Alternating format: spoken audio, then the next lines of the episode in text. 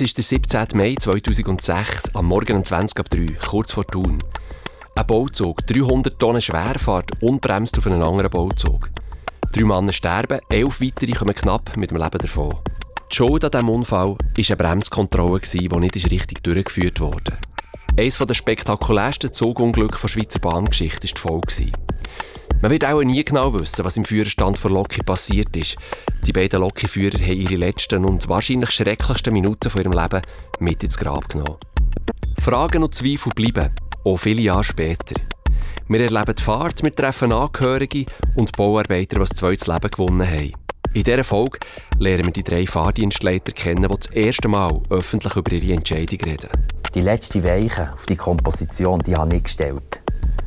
Also in vollem Bewusstsein.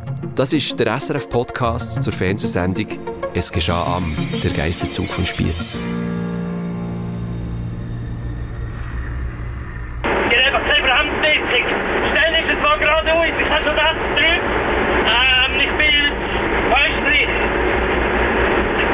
Jawohl. Du kannst gar nicht bremsen. Kannst du nochmal wiederholen? Jawohl. Tu mir unbedingt anrufen auf 3443. Die Nummer, ich sehe schon nicht. Moment. 36 263 kann gar nicht bremsen. Ja, Hände! Du musst es mal gerade stellen! Wir haben einfach keine Bremswirkung! Nichts auch nicht! Was gibt's nicht? 17. Mai 2006, morgen um 5 ab 3. Diesen Funkspruch hat die drei Fahrdienstleiter in der Zentralwerkstelle im Bahnhof Spiez erreicht. Und mit diesem Funkspruch haben die wahrscheinlich dramatischsten 15 Minuten von ihrem Leben angefangen. Wie sollen sie den Unbremszug unter Kontrolle bringen? Wie die Weichen stellen, dass er Geschwindigkeit verliert? 15 Minuten. Mit jeder Minute, die vergangen ist, sind die Chancen kleiner geworden. Und plötzlich war klar, die drei Menschen im Zug werden sterben. Der Schlussbericht von Eidgenössischen Untersuchungsstelle Bahnen und Schiff ist knapp ein Jahr nach dem Ereignis zu folgendem Schluss gekommen.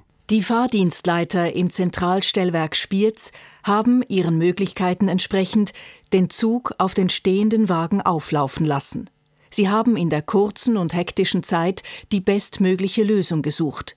Von den fünf geprüften Varianten war dies diejenige mit der kleinstmöglich zu erwartenden Schadenfolge.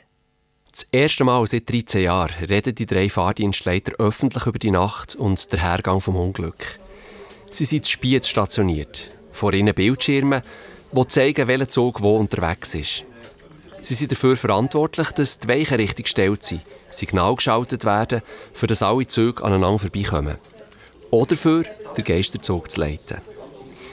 Wie kommen Sie zu Ihrer Entscheidung und wie leben Sie heute mit der Konsequenz, dass Ihr Entscheid drei Menschenleben gekostet hat? Mit Namen wollen alle drei nicht erwähnt werden. Zwei werden von Schauspielern übersetzt.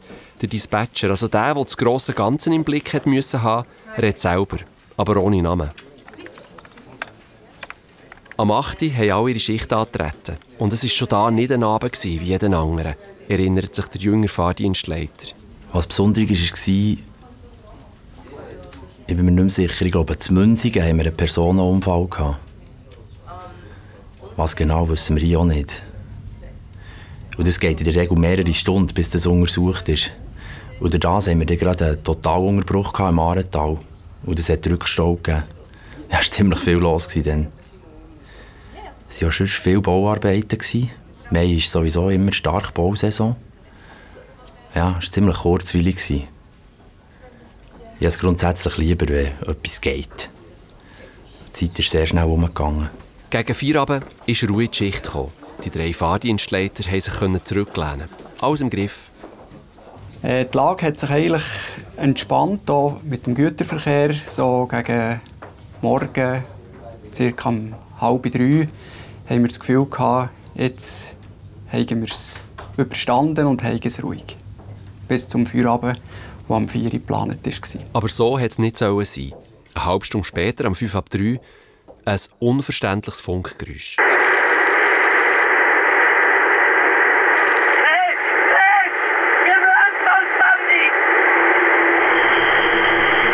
Es war der jüngere Fahrdienstleiter, der mit den Lokführern via Funk kommuniziert hat. Die Verständigung war schlecht. Ziemlich schlecht. Was auch verständlich ist, im Nachhinein, weil sie auch wahnsinnig aufgeregt waren, als sie gemerkt haben, dass der Zug nicht bremst. Für mich ist das absolut unvorstellbar, dass ein Zug nicht bremsen kann. Das gibt es eigentlich gar nicht. Der Bauzug ist um 1 ab 3 nach einem Rangiermanöver zu Frutigen abgefahren. Die Lok hat fünf Wege gezogen, drei davon waren mit Schotter gefüllt. 10 Kilometer von Frutigen entfernt hätten die in einem Kieswerk entleert werden Die Bremsen haben aber nicht funktioniert. Laut Untersuchungsbericht ist die Bremskontrolle nicht korrekt ausgeführt worden. Der Bauzug ist außer Kontrolle geraten, ein entlaufener Zug, wie es im Fachjargon heisst. Die Lokführer haben den Fahrdienstleiter gebeten, alle Weichen so zu stellen, dass sie möglichst durchfahren können. Für im Kieswerk bei Hondrich einzubiegen, wären sie bereits zu schnell unterwegs gewesen. 36, 264. Ihr habt keine Bremsdichtung. Schnell ist es mal geradeaus. Ich habe schon das drüben. Ähm, ich bin Österreich. Das war am 13 ab 3.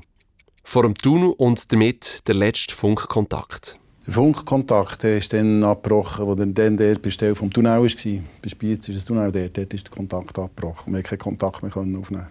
Der junge Fahrdienstleiter hat es weiter probiert. Es hätte doch eine Möglichkeit müssen geben, mit den Lokführer in Verbindung zu bleiben. Fahrdienst Spiez versteht gar nichts. Tu mir anrufen auf 34 43.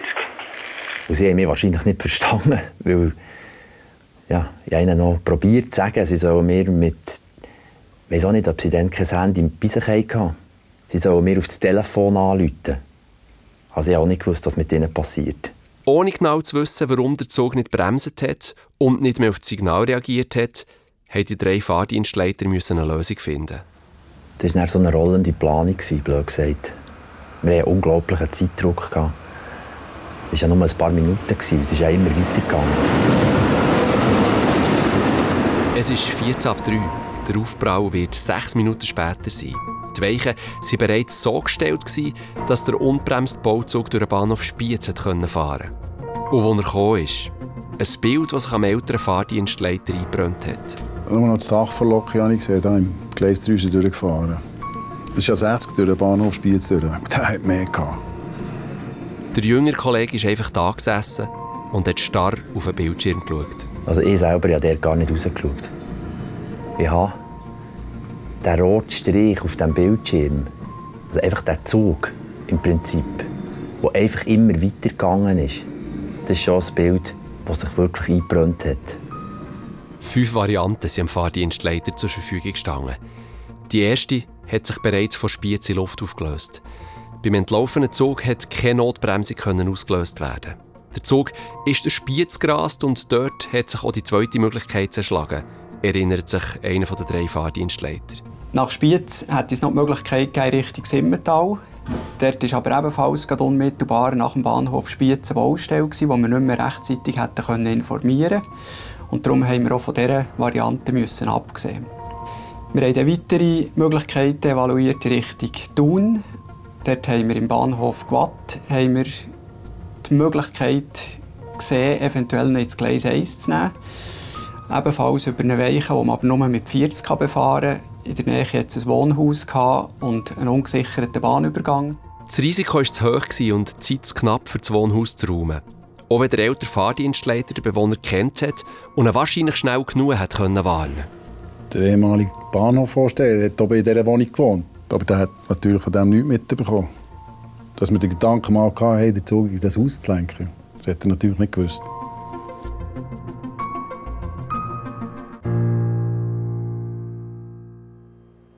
Und die nächste Variante wäre wieder ein Anschlussgleis bei der Ausfahrt vom Bahnhof Gwatt. Äh, das war ein Firmengebäude. Und dort haben wir nicht gewusst, ob Personen am Arbeiten sind.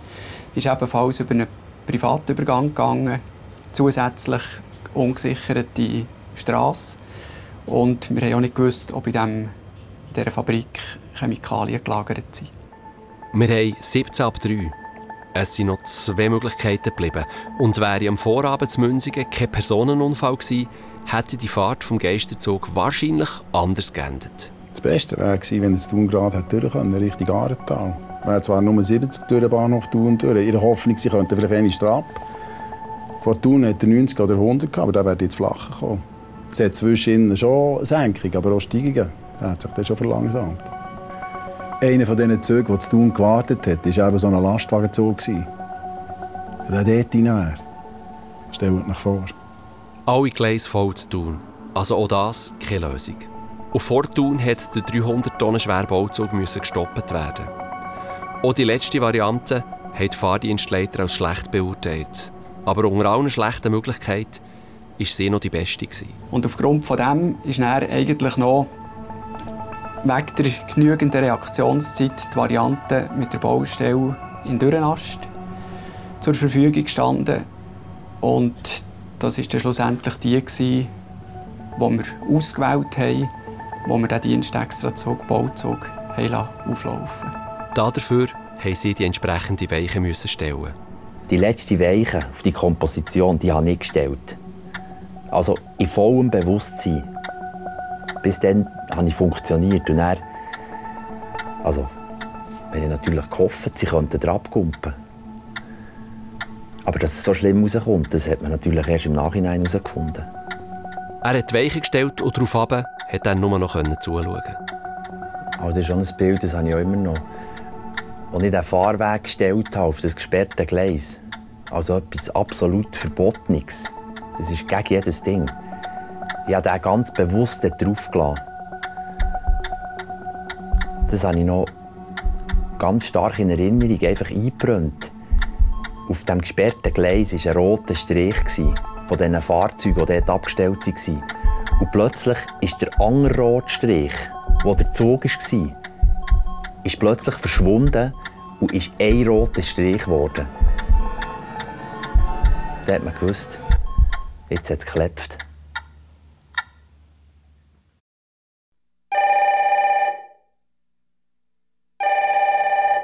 Spiez? Dummer zu tun, Sali. Salut.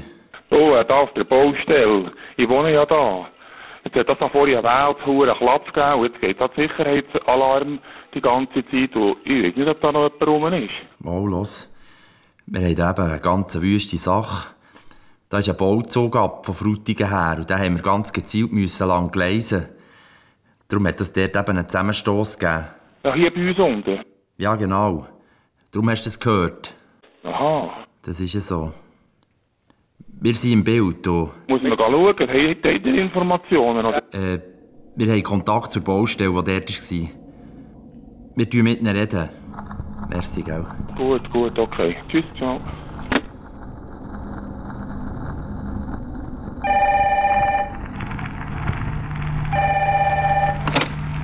Spiez? Komm, lass jetzt, ich bin auf dem Unfallplatz. Jawohl, äh...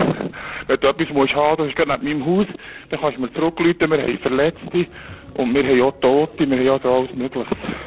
Oh Gott. Ja. Wir sehen, das ist genau bei der, äh, bei der Überführung Schulstraße, wo im Dürrenast. Warte. Kannst du mir eine Sorte, äh... Die Rettungskräfte müssen herkommen. Die sind aufgeboten. In die Schulstraße, äh, warte, 12, 14, 16, einfach gerade zur Unterführung. Kannst du noch eins sagen? Schulstraße. Schulstraße 16, zu der Unterführung BLS, dort herkommen. Jawohl, das ist gut. Es sind da Leute, die... Ja, ja, sie sind aufgeboten. Ja. Und du bist als Privatperson dort jetzt? Ich bin privat, ich bin hier 50 Meter nebenan wohne ich. Jawohl, das ist gut. Merci, gell? Okay, ich bin hier, ich tue warten, wenn die Rettungskräfte kommen, tun sie gerade äh, fahren. Ich stehe gerade bei der Unterführung. Jawohl. Ja, das ist gut. Merci, gell? Okay, gut, wenn du etwas musst, merci, tschüss. Die Einsatzkräfte waren auf Platz. Die Fahrdienstleiter konnten nichts mehr machen. Sie hatten vier Abend, haben dem nächsten Team übergeben und sie heimgegangen. Der eine Fahrdienstleiter erinnert sich, er ist mit dem Velo heimgefahren. Und weil die Nacht so streng war, konnte er dann gleich noch schnell einschlafen. Ist aber schon um 11 Uhr wieder wach. Gewesen. Und dann, als er den Fernseher eingeschaltet hat, hat er das ganze Ausmaß des Unfalls erkannt. Als ich natürlich die Bilder gesehen habe, das Ausmaß, ist es ihm schon mal der kalte Rücken abgelaufen. Weil man kann sich nicht vorstellen, wenn man die Entstehung des Ganzen sieht und was es nachher eigentlich für Auswirkungen hat. Die Bilder von dieser Baustelle, das ist, das ist immens, wie, wie die Wege teilweise Einzelteile sind zerlegt worden und die Energie, die dort muss vorhanden sein das ist, ist gewaltig. Zum ersten Mal reden die drei Fahrdienstleiter öffentlich zu diesem Unglück. 13 Jahre sind seit dieser Nacht vergangen. 15 Minuten lang ist ein 300 Tonnen schwerer Bauzug durch das Berner Oberland gerast. Und die drei Fahrdienstleiter hatten fünf Varianten, den zu stoppen. Die letzte Variante hat geheissen, der Geisterzug aufzufahren. Die drei Männer auf dem Zug sind gestorben. Sie hatten keine Chance. Wenn der Älter der Fahrdienstleiter an die Nacht zurückdenkt, dann bleibt ihm in Erinnerung, wie auswegslos die Situation war. Schwierig war, dass es so weit gekommen ist und dass wir zu diesem Handeln gezwungen wurden. Ich kann mich nicht wehren, keine Chance. Das Ereignis nimmt seinen Lauf und irgendwann kommt es zum Abschluss, aber zwischen Seid ihr machtlos. Einfach eben schauen, was hat er für Möglichkeiten und Entscheidungsfälle, die gut sind oder weniger gut. Hier hat es keine guten gegeben. Kein Ausweg, machtlos, hilflos. Das hat der junge Fahrdienstleiter ganz am Anfang wütend gemacht. Also eine Zeit lang ist es, da war man fast ein bisschen verrückt auf die Verstorbenen, weil die mich in die Situation hineingebracht haben. Weil die einem in die Situation hineingedrückt haben. Zwar haben sie zu dritt die Entscheidung gefällt, aber er war der, der die Weiche stellen musste, sodass der unkontrollierte Zug mit den drei Männern in einen stehenden Bauwagen gefahren ist. Und wegen ihm mussten die drei Männer ihr Leben müssen lassen. Ja, am Anfang hatte ich schon ein bisschen Mühe. Kopf. Wieso bin ausgerechnet ich da gehockt? Aber der Notfallseelsorger hat den Spieß umgedreht und gesagt, vielleicht sei es ja gut gewesen, dass ich da gehockt Weil sonst wäre es vielleicht anders rausgekommen. Einer hat vielleicht anders reagiert oder falsch reagiert. Das hat mir geholfen. Und was ihm wahrscheinlich auch geholfen hat, war das Ergebnis der Unfalluntersuchung. Die war knapp ein Jahr nach dem Unglück abgeschlossen. Die Fahrdienstleiter im Zentralstellwerk Spiez haben ihren Möglichkeiten entsprechend den Zug auf den stehenden Wagen auflaufen lassen. Sie haben in der kurzen und hektischen Zeit die bestmögliche Lösung gesucht. Von den fünf geprüften Varianten war dies diejenige mit der kleinstmöglich zu erwartenden Schadenfolge. Aber also noch heute habe ich das Gefühl, dass von den Angehörigen her dass die das Gefühl haben, wir seien die schuld. Das könnte ich noch nicht übel nehmen. Ich bin zwar betroffen, aber das Opfer bin ich nicht. Das sind die Verstorbenen, die Angehörigen. Die Gedanken an sie, die kommen immer wieder. Jeder von uns konnte dort vor drauf sein. Ihnen ist ein Fehler passiert. Normalerweise muss ein Fehler verleiden. Aber dort hat es eben gerade nicht verleiden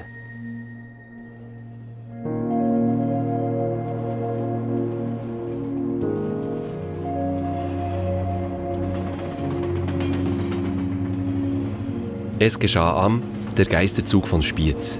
Drei Menschen sind dabei gestorben. Drei Fahrdienstleiter mussten darüber entscheiden, wo der Zug durchfährt. Ein paar Minuten Zeit haben sie. Wie die Einsatzleiter oder die Bauarbeiter an den Gleis auf die tragische Nacht zurückschauen oder die Angehörigen, das erfahrt ihr in den drei anderen Folgen. Wie auch die Fahrt im Geisterzug. Wir nehmen euch mit in die Führerkabine. Das ist der SRF-Podcast «Es geschah am», der Geisterzug von Spiez. Erzähler Matthias Hämmerli, Redaktion und Produktion Beatrice Gmünder, Ton Jonas Weber, Projektleitung Susanne Witzig.